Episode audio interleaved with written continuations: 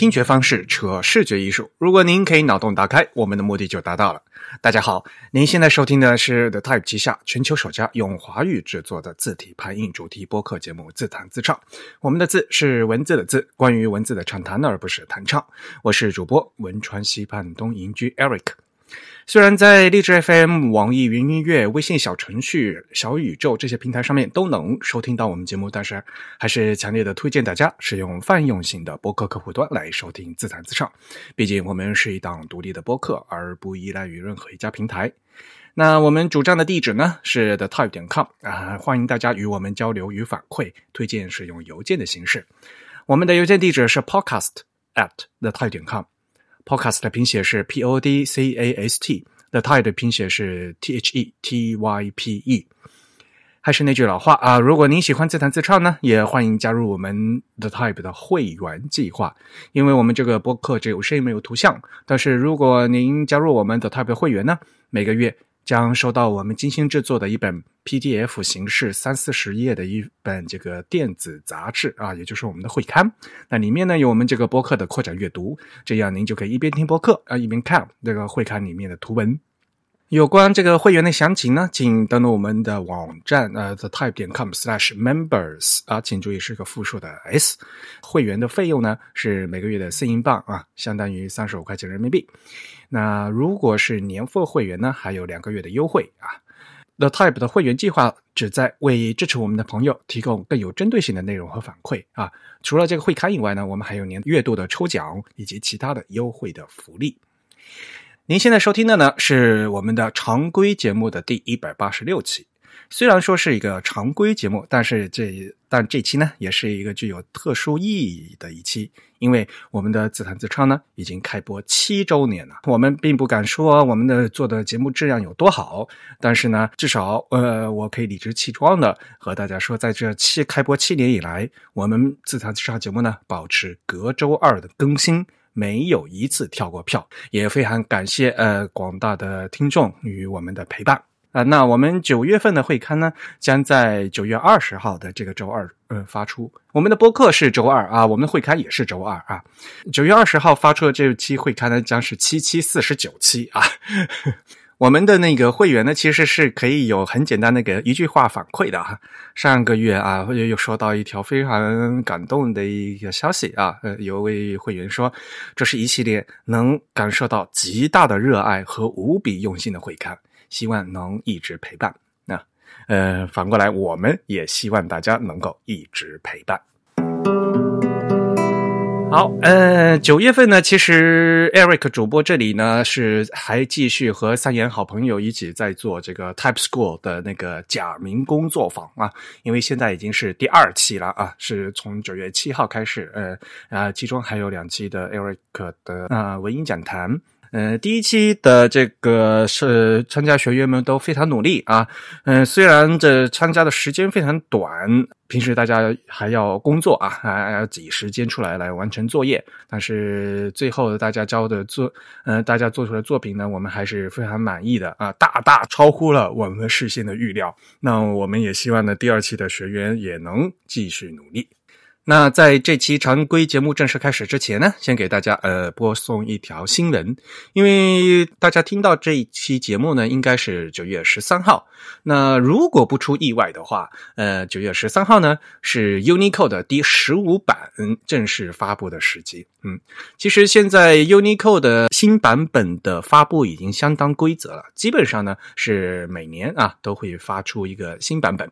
那这次的第十五版呢，新增了呃四千四百八十九个字符，让 Unicode 的呃登记码位的数字符呢达到了十四万九千一百八十六个。这次就加了四千多个嘛，那最重要的其实是和我们最相关的，也就是中日韩统一汉字的扩展 H 区。大家要知道吗？中日韩统一汉字、统一表意文字，除了基本区以外呢，就不一直都在不停的扩展。那么 A B C D E F G H 啊，现在呢在第十五版终于加入了扩展 H 区，一共呢是有四千一百九十二个字。放在的码位呢是已经放在第三平面上面啊，码位呢是三幺三五零到三二三 AF。所以呢，大家看了以三打头的就已经是第三平面啊，也已经非常非常后面了。那这里面呢有很多那个根据中国公安部资料提供的人民地名用字，这些生人民地名的生僻字的工作啊一直在进行的。其实 H 区的这个讨论呢也经历了相当长的时间，终于正式发布了。另外呢，Unicode 的第十五版呢还新增了两个文种，那让 Unicode 的所呃支持的文种呢达到了第一百呃达到了一百六十一种。还有呢，估计大家更关心的是那个 emoji 啊表情符号。那这次的第十五版呢新增了二十个表情符号，包括比如说最基本的那个动作的话有那个摇头，还有比如说有各种各样的动物啊新增的，比如说有水母、鹅。呃，毛驴儿啊，还有各种各样的蔬菜、水果，呃，水果，比如说豌豆啊、生姜啊，还有各种各样的物品，比如说折扇、沙锤、笛子，甚至是一个那个无线网络的那个标志哈。不知道为什么等到现在才刚刚加入这个第十五版的呃 emoji。嗯，当然了，对于 emo emoji 的支持呢，应该是会比较快的啊。相对来讲的话，嗯。嗯，正式发布以后，嗯，要看，比如说大家各个设备所用的 OS 啊，操作系统的支持。因为现在，比如说，嗯，移动端的，无论是 iOS 还是安卓的话，都会定期的更新。那么，他们将会在新的系统更新里面加入新的 emoji。这个大家到使用的时候呢，还需要花费一点时间。因为毕竟 Unicode 它制定的是码位啊，从码位到后面的字体支持，到后面大家能够输入应用，还是需要呃一定的时间啊，大家慢慢的伸长脖子，慢慢等待就可以了。嗯好了，新闻就介绍到这里。呃，其实我们这一期常规节目啊，呃，大家就觉得为什么只有 Eric 主播一个人啊？那其实呢，我们这次的主题呢，是为大家呃带来了九月六号，呃，W 三 C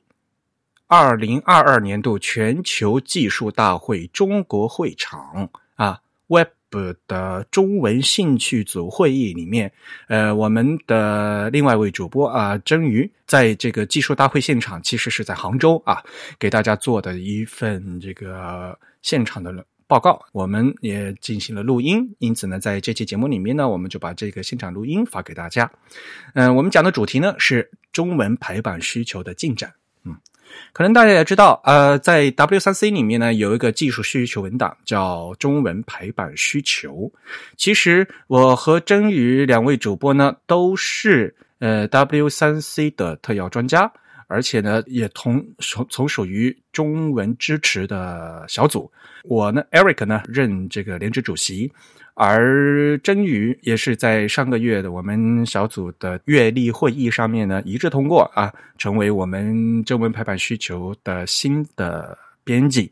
那么在这次的演讲里面呢，真宇呢就和广大的技术员呢介绍了中文排版需求的文档，以及我们最近啊，特别是最近一年，呃，这个文档最新的这个进展。嗯，可因为现场的录音的音质呢可能会有一些不一样啊，我们也尽力了啊。接下来呢，我们就把现场录音剪进来。那接下来我们还有两个分享，然后也请两位。呃，演讲嘉宾呢，严格控制时间。呃，我们邀请的是自自弹自唱的主播钱征宇和我们分享中文版式需求的一个进展。这个中文版式需求是 W3C 这边开展了好多年的一个关于中文在 Web 上正确展示的一个 effort。然后呢，今天我们也特别高兴能够呃周宇过来跟我们讲一下现在这份很重要的这个中文 layout 文档。应该是一个什么状态？有哪些东西我们的行业已经可以用了？啊，今天时间比较久啊，我想大家也比较饿，所以我这边会尽量讲的快一点。然后正好我也准备了一个比较严谨的文档，这样子的话可以严格的控制下时间。那么我今天分享的主题呢，就是这个中文排版需求的进展。我是钱娟宇，目前呢是 W3C 中文排版工作组的成员，那也是中文排版需求的编辑之一。那我们在讲今天这个主题之前，我们可能首先就会去问一个问题，就是说中文排版需求它所要关注的内容，它到底是一个什么样的东西？那实际上所谓的中文啊，在这里我们指的就是一个以汉字为核心的书写系统。那所谓的这个排版需求呢，指的就是各种各样的关于字体排印的这样一个需求。呃，我们在这里提到字体排印这样一个词，字体排印这个词啊，它其实是 typography 这个英语术语的一种翻译方式。那它本身呢是一个生造词，是由字体排印这样四个词构成的这样子的一个词。所以呢，这种翻译方式它有一个很大的特点，就是说它最全面的用一个最反直白的一个方式去覆盖了 typography 这个术语的方方面面。那今天呢，我的这个分享呢，我也会尝试从字体排印这四个方面来归类和整理一些具体的内容，跟大家分享一下我们大概是过去的这两年时间里中文排版需求的这个文档的一个进展状况，同时呢，以及我们编辑组的一些工作。方式和一些关注的重点。那其实呢，我今天这个分享里面呢，还有一个副标题，就叫做“中文字体排印需求的现状”。因为啊，我相信通过今天的这样一个整理和回顾的这样子的一个工作呢，我们可以非常直观的去感受到当下 Web 中文排印、中文这个字体排印需求的一些真实的现状。那目前呢，编辑组其实做了很多的工作，都会围绕这个 GitHub 的 issue 以及这个 pull request 来展开。所以呢，在今天的分享过程中，我也会把相关的一些 issue 和 PR 的一些编编号写在这个幻灯片的左下方。那如果大家感兴趣的朋友呢，之后都可以反复去检索它。好，那我们下面呢就直接进入这个正题。呃，首先就是这个字。字呢，它其实就是文字。那从活字印刷以及到当下的这个计算机排版，文字它始终都是我们字体排印的一个基础。那在这个 Web 的语境中，或者说我们更一般化的来说，在这个信息可交换的这样一个背景下，其实我们无法回避的一个最基本的问题，就是一个具体的字形，一个 glyph，它所对应的这个抽象字符，那它究竟是一个什么？啊，那。我们如果放在一个 Unicode 的语境下，它其实就是一个码位。我们都知道，中文的这个用户啊，它分布的地区是非常非常的广泛的，包括我们的中国大陆以及港澳台、新加坡。那如果我们在只是去看汉字这样子的一个使用对象的话，我们甚至要扩展到日本、韩国、越南这样更多更广的一个地区去。同时呢，呃。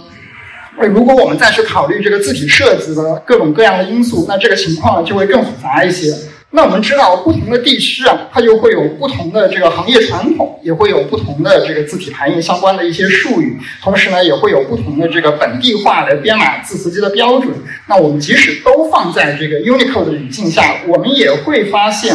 就是同样的这个字符，我们有可能选择的这个 Unicode 的码位，它其实是不一致的。那这里面其中有一类问题，我相信我们大家日常都遇到过，那就是这个标点符号的问题。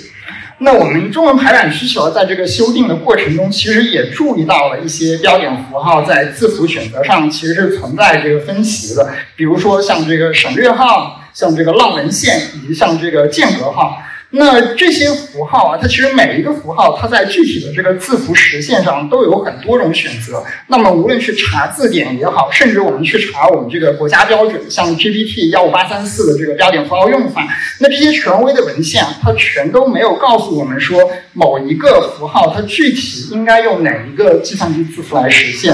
那所以呢，在这个多个备选项之间，或者说在多个不同的字符选项之间，我们是没有一个所谓的标准答案的。那我们中文排版需求要做的一件事情呢，就是要去认可、去承认这样一个现状，并且呢，我们要去在文档中去描述这样一个现实情况的复杂性。所以，我们这个修订的过程呢，其实就是去收集，并且去推敲这里每一个备选字符它的合理性，并且呢，将最终将这些合适的备选字符尽可能全面的全都收入到我们的这个文档当中去。啊，那接下来呢，是我们这个第二个方面，就是所谓的体，也就是字体。我们中文排版需求这个文档，其实关注的主要是这个正文字体。呃，因为相比于这个美术字，正文字体它的内容呈现以及信息传达中的这个地位呢，是相对来说更为基础的。同时，正文字体它无论是在这个设计还是在工程这两方面的实践中，其实呢都表现出了一个更强的规范性，以及一个更稳定的一个分类体系。那其实现在目前市面上大家去看这个中文字体的产品啊，可以说是五花八门啊，覆盖覆盖到了非常多的这个实际的应用需求。但是其中呢，我还是想提一款这个开源字体的项目，这个思源这个项目。啊，这个项目啊，它有一个特点，就是它非常教科书式的向我们展示了 CJK 字体在这个字体工程方面的一些技术的空间。包括我们怎样去处理不同地区、不同地区之间的这个字形或者是笔划规范方面的一些差异，以及呢，我们怎样正确的去使用 OpenType 特性去实现一些标点符号的横排和竖排之间差异化的这种设计需求，以及怎样去结合这个最新的 Unicode 的这个变体选择器的这个。呃，具体的这个规范去在纯文本的环境中，也可以去满足不同地区的这个排版需求，去优化这个标点符号。那同时呢，我们可以看到，在过去的这个一两年中，思源黑体和思源宋体这两个最核心的字体项目呢，也都陆续发布了这个可变字体字可变字体的这个版本。那它也向我们展示了这个可变字体技术在 CJK 的正文字体中的一种具体的应用模式。呃，可变字体技术啊，其实是我们在这个 Web Font 的未来的这个基础设施上一个比较有利的这样一个应用点。因为呃，我们至少可以看到一个最直观的点，就是可变字体它给我们了一个这样子的一个想象空间，就是说它是有可能大大的去缩减一个字体家族的一个总体的文件体积的大小的。嗯，但是呢，在这么样多的这个字体技术实现的这个可能性的基础之上。我们的中文正文字体的排版需求啊，还是没有被完全被满足的。那这个点呢，也是我们中文排版需求会需要去着重关注的一个点。呃，我们要知道一点就是说，我们中文的这个正文字体，其实它是有四大类基本风格的，也就是所谓的这个宋黑仿楷。呃，其中这个宋体和黑体呢，我们长久以来啊，都被直接对应到西文的这个 serif 和 sans serif 这样一个分类上。已经呢成为了一个事实标准。那仿宋呢，我们也可以看到它被写入了这个 CSS Font Module Level Four 里面，成为了一个新的独立的一个 Generic Family。呃，但是楷体这个情况是怎么样的呢？我们要知道，楷体啊，它本身作为一种正文字体的一个大类，实际上它的重要性是不亚于其他三类的。我们就看一个最简单的例子，就是我们这个初等教育中所使用的这个语文教科书。那它里面最基本的这个正文字体就是楷体这样一种大的字体分类。那楷体我们是不是可以把它简单的对应到西文的这个 cursive 的这个分类上呢？这里呢，我们其实是要打一个问号的啊，因为作为正文字体的这个楷体呢，它实际上是一种正体字，呃，但是西文的这个 cursive 呢，我们常常是对应到汉字的所谓的这个行书或者是草书这样子的书体上面，所以这里实际上还是牵涉到一些跟文字学以及跟这个书法，甚至跟这个字体设计相关的一些争议的。那我们这里呢，还是有进一步的这个讨论空间在这边。那回到我们这个。中文排版需求的这个文档本身啊，我们在过去呢，就是进一步的去修订了这四大类正文字体的一些介绍和用途，并且呢，也更新了我们的这个字体样章。那我们这个新版的这个字体样章啊，大家也可以在这里看到这个具体的这个图片。我们是有这样一些新的修订原则的。呃，首先呢，我们在这个展示用的文案中统一去除了所有的标点符号，并且我们展示用的这个文本繁体和简体都要各占一半，比较的平均。呃，然后呢，我们这个宋黑仿楷这四大的基础字体，我们每一种字体选入的这个示意字体的数量都是均等的，并且呢，在同一个分类中，我们要收入这个粗细不等，就视觉上有明显的这个粗细差异的这种字体实例。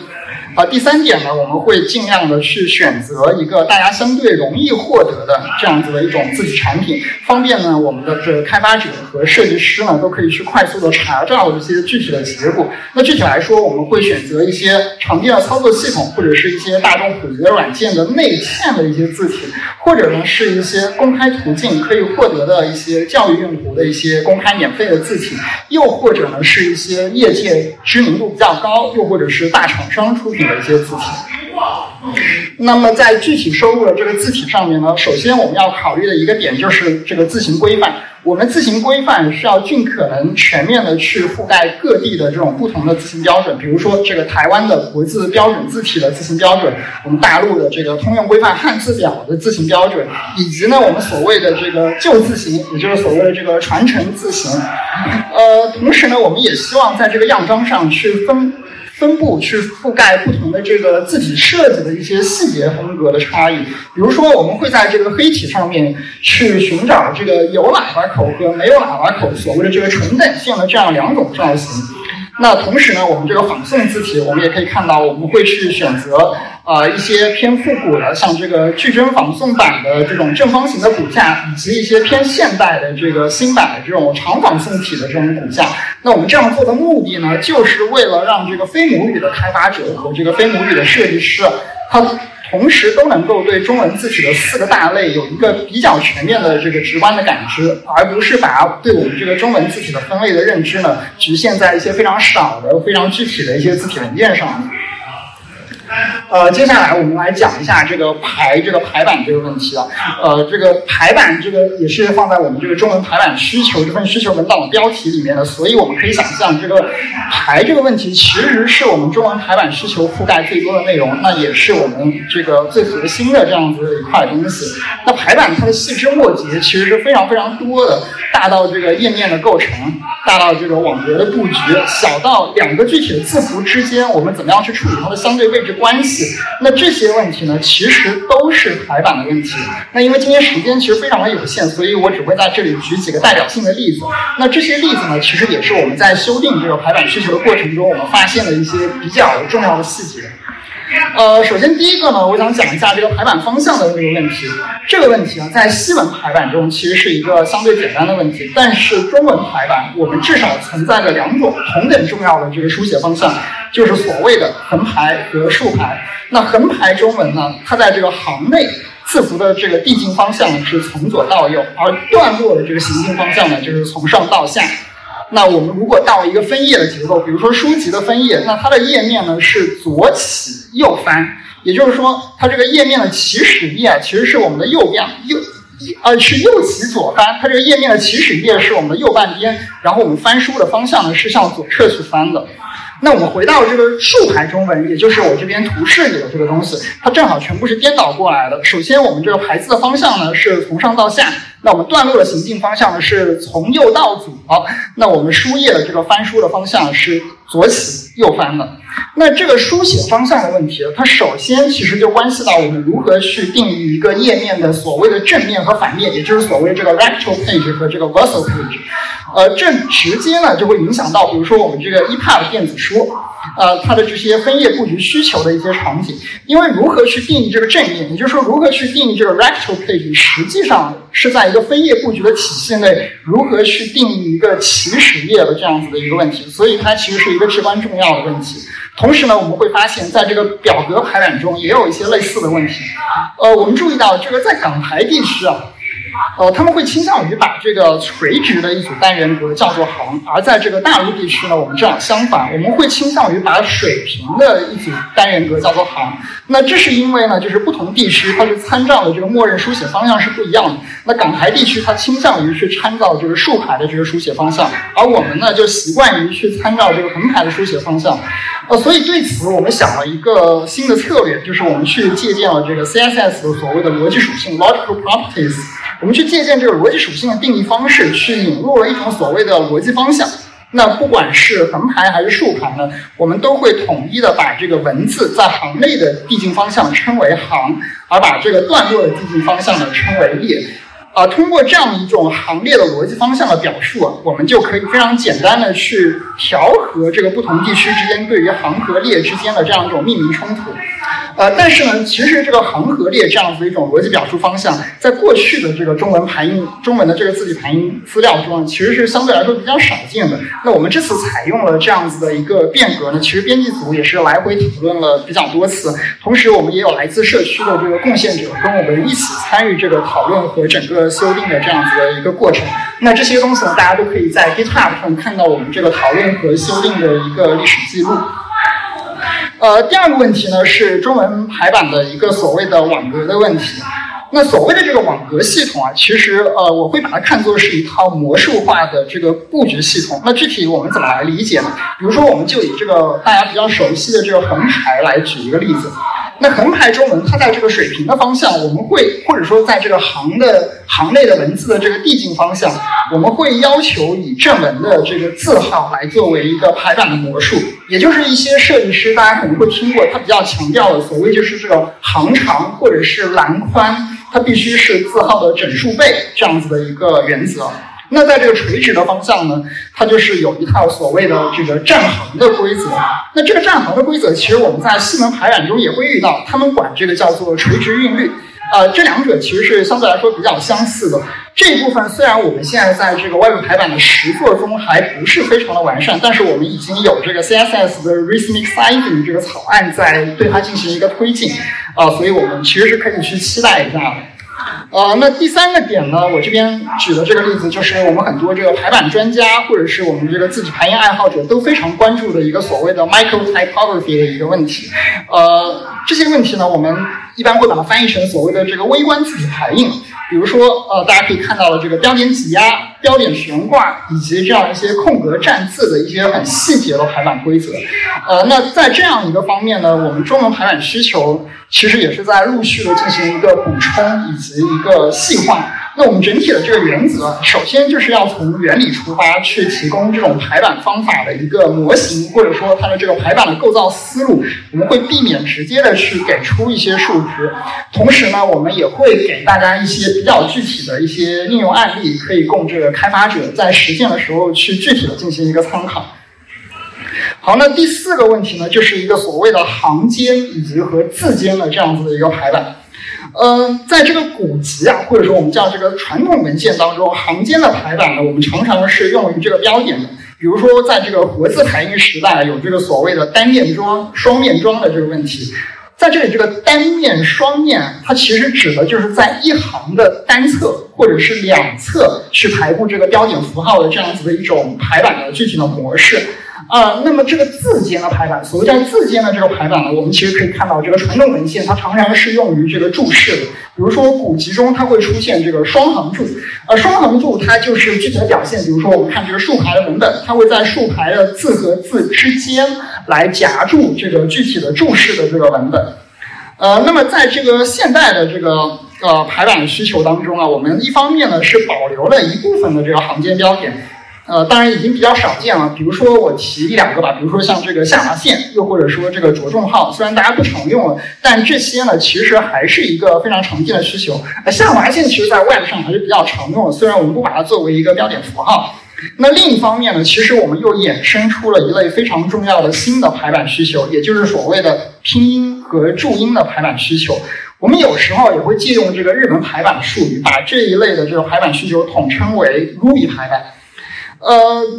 注音这个排版，其实实际上我们仅看这个中文使用地区，它也是有地区差异的。比如在大陆这边，我我们大家可以想象一下，这个常见的这个注音排版，或者说我们叫拼音排版，其实它是一个行间的排版。也就是说，在比如说在这个横排的语文课本当中，我们会看到拼音呢，它实际上是标注在汉字的上方的，那也就是标注在横和行之间的。但是台湾这边它就有所不同，呃，我们可以看到台湾的注音符号，它在这个排版规则上是有一个固定的传统的，就是它希望这个注音符号始终是排版在这个文字的右侧，这是由它在这个活字排印时代遗留下来的一个传统，那延续到了我们这个数码排版的这样一个环境当中，呃，所以这种排版需求，如果说我们还放到横排中的话，我们就会发现这个注音符号它实际上会出现在字和字的中间，它就会成为一个字间的。排版需求，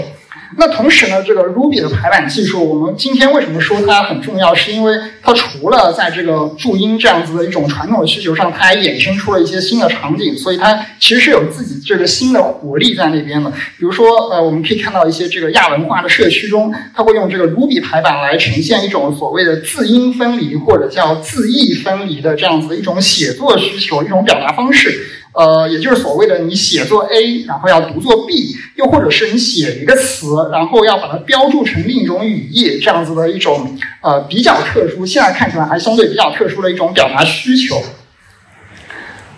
呃，最后我们来讲一讲这个关于印这一方面呢。呃，印顾名思义啊，它指的是这个印刷。但是我们放到这个外部排版的语境中呢，或者我们放到一个更广泛的数码媒介上，印其实指的就是这个内容的最终呈现。那我们在技术上有时候也会称它为是渲染。呃，相对来说，在这个中文排版需求中，在我们这个需求文档当中，我们其实相对是比较少去关注印这一方面的。呃，因为内容的渲染和呈现，大家都可以知道，它其实是跟这个终端媒介高度相关的。而我们这个排版需求的这个文档主旨呢，是希望去阐述一个相对比较通用的中文字体排印的需求，所以我们不会跟某一类特殊的终端媒介去做一个非常强的耦合，或者说做一个高度的绑定。呃，但这其中啊，其实还是有一些问题，我们是会老生常谈去拿出来说一下。呃，比如说我们就是这个 Unicode 的字符集给我们留下了一个历史历史遗留的问题，就我们这个部分的中文标点符号啊，其实它跟这个西文标点是共用码位的啊。比如说像这个破折号、省略号，还有这个大陆用的这个引号，这些相信大家在日常中是经常会遇到这样子的问题的。呃，另外还有一些其实是相对来说比较容易被忽视的，比如说我们这个连接号，包括像短横线、一字线，以及我们的这个间隔号，都会有这样一些中西文共用码位的问题。呃，那这种在编码字符集层面去共用码位的这样一个设计方案，它其实会间接导致中文标点符号在字形渲染结果上可能是不符合预期的。甚至啊，它有的时候就会出错。比如我们可以看到这个破折号，它就会被断成两截，一个完整的符号，它居然变成了两个独立的符号。那这个其实是一个完全错误的渲染结果啊。这个问题我们其实在这个多文种混排的场景下是非常非常明显的。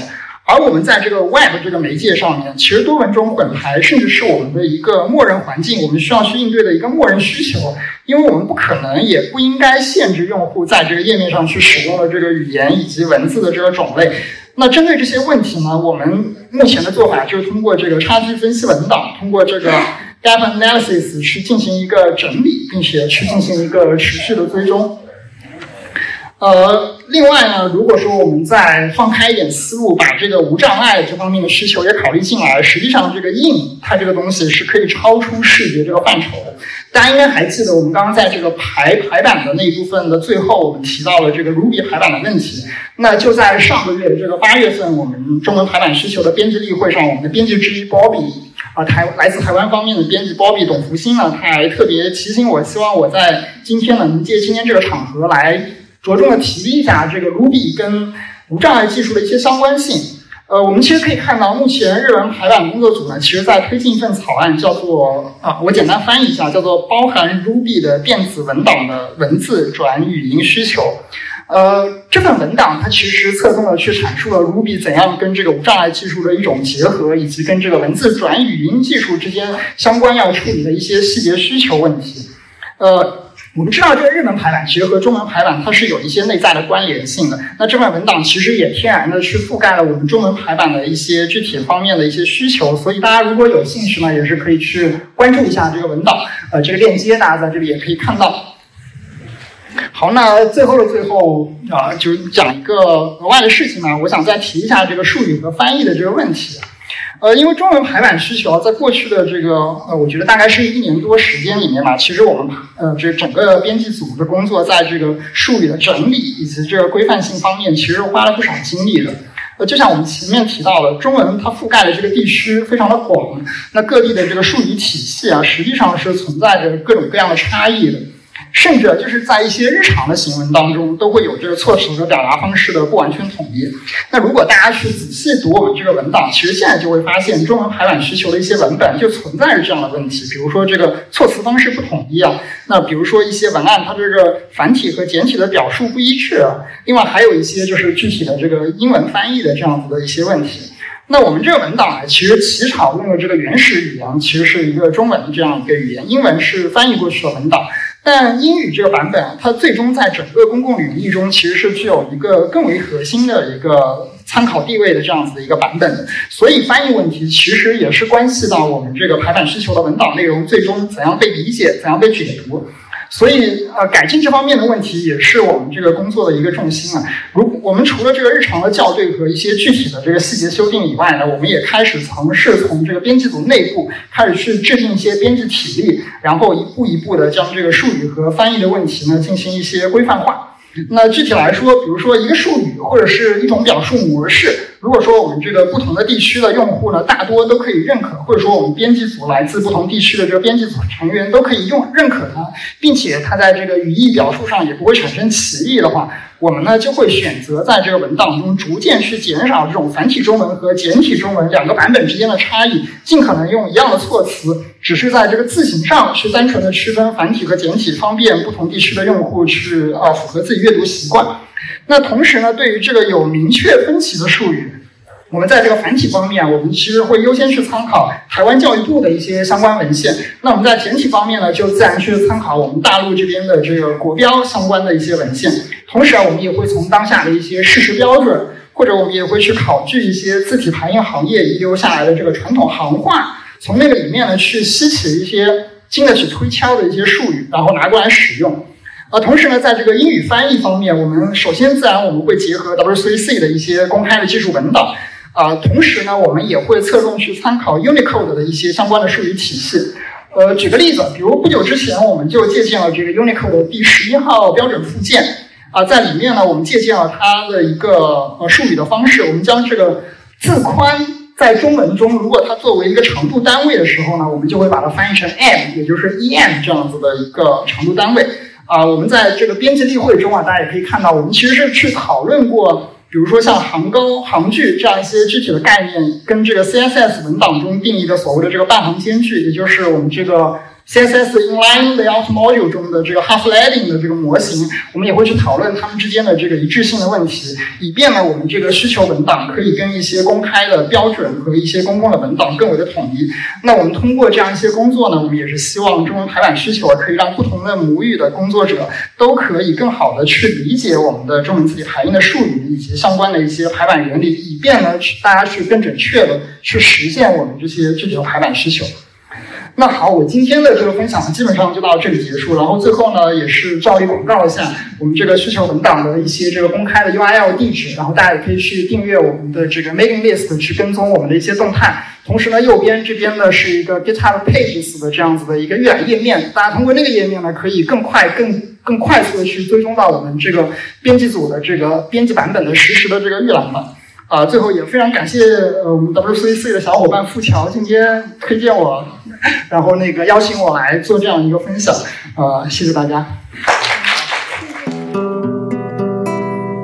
好了。嗯，现场的录音就到此结束啊。虽然我们是一个常规节目，这可能是我们的真宇主播第一次啊，在节目里有花这么长时间啊进行独白。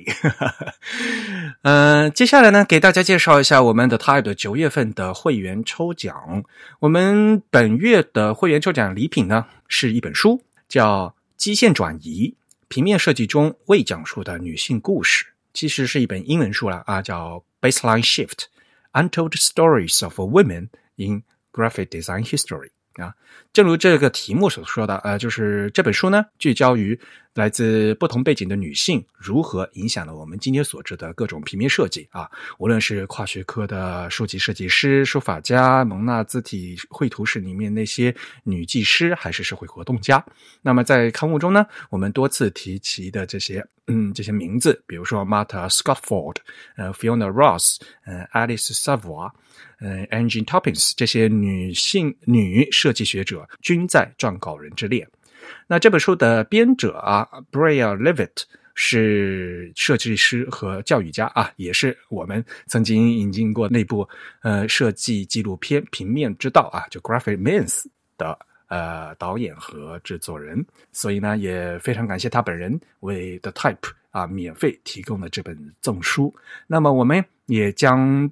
抽出一名幸运会员，免费送出。那么，在九月十九号之前注册和在籍的会员均有机会获奖。我们会在九月二十号嗯发布的这个会员通讯啊，也就是我们发第四十九期会刊的那个通讯里面呢，公布获获奖会员名单。好。感谢大家的收听。大家可以在各种社交网络上面关注我们啊，在新浪微博、微信公众号以及 Twitter 上面的账号呢，都是 The Type 啊，T H E T Y P E。而在 Facebook 上面，也可以通过 Type is Beautiful 找到我们。当然了，大家更可以在我们的主站的 Type 阅读更多的内容以及关注更新。还是那句话，欢迎大家给我们写邮件啊，来一些反馈。我们的邮箱是 podcast at the type 点 com。